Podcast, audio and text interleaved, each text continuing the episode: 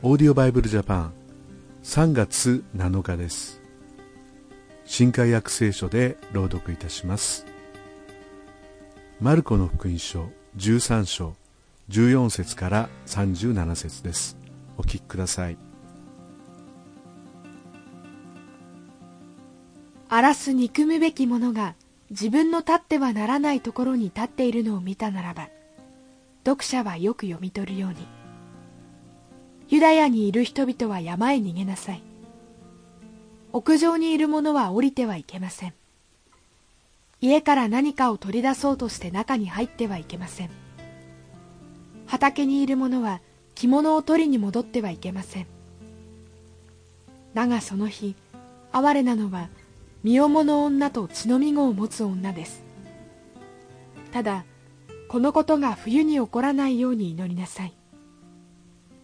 その日は神が天地を創造された初めから今に至るまで未だかつてなかったようなまたこれからもないような苦難の日だからです。そしてもし主がその日数を少なくしてくださらないなら一人として救われるものはないでしょう。しかし主はご自分で選んだ選びの民のためにその日数を少なくしてくださったのです。その時あなた方に空キリストがここにいるとかほらあそこにいるとかいうものがあっても信じてはいけません偽キリスト偽預言者たちが現れてできれば先民を惑わそうとして印や不思議なことをしてみせます。だから気をつけていなさい。私は何もかも前もって話しました。だがその日にはその苦難に続いて太陽は暗くなり月は光を放たず星は天から落ち天の万象は揺り動かされます。その時人々は人の子が偉大な力と栄光を帯びて雲に乗ってくるのを見るのです。その時人の子は見つかいたちを送り地の果てから天の果てまで四方からその選びの民を集めます。イチジクの木から例えを学びなさい。枝が柔らかになって葉が出てくると夏の近いことがわかります。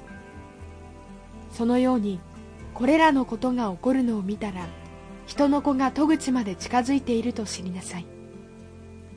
誠にあなた方に告げます。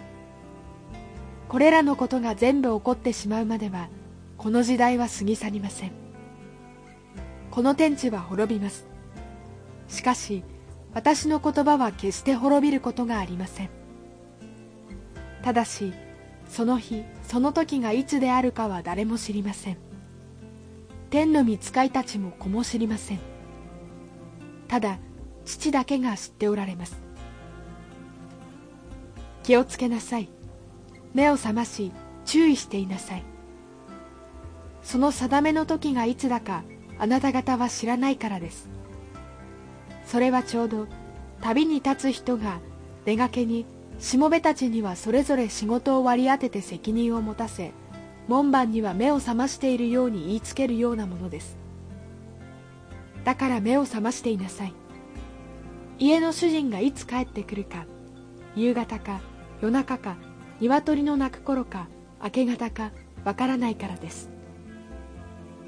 主人が不意に帰ってきた時眠っているのを見られないようにしなさい。私があなた方に話していることは全ての人に言っているのです。目を覚ましていなさい。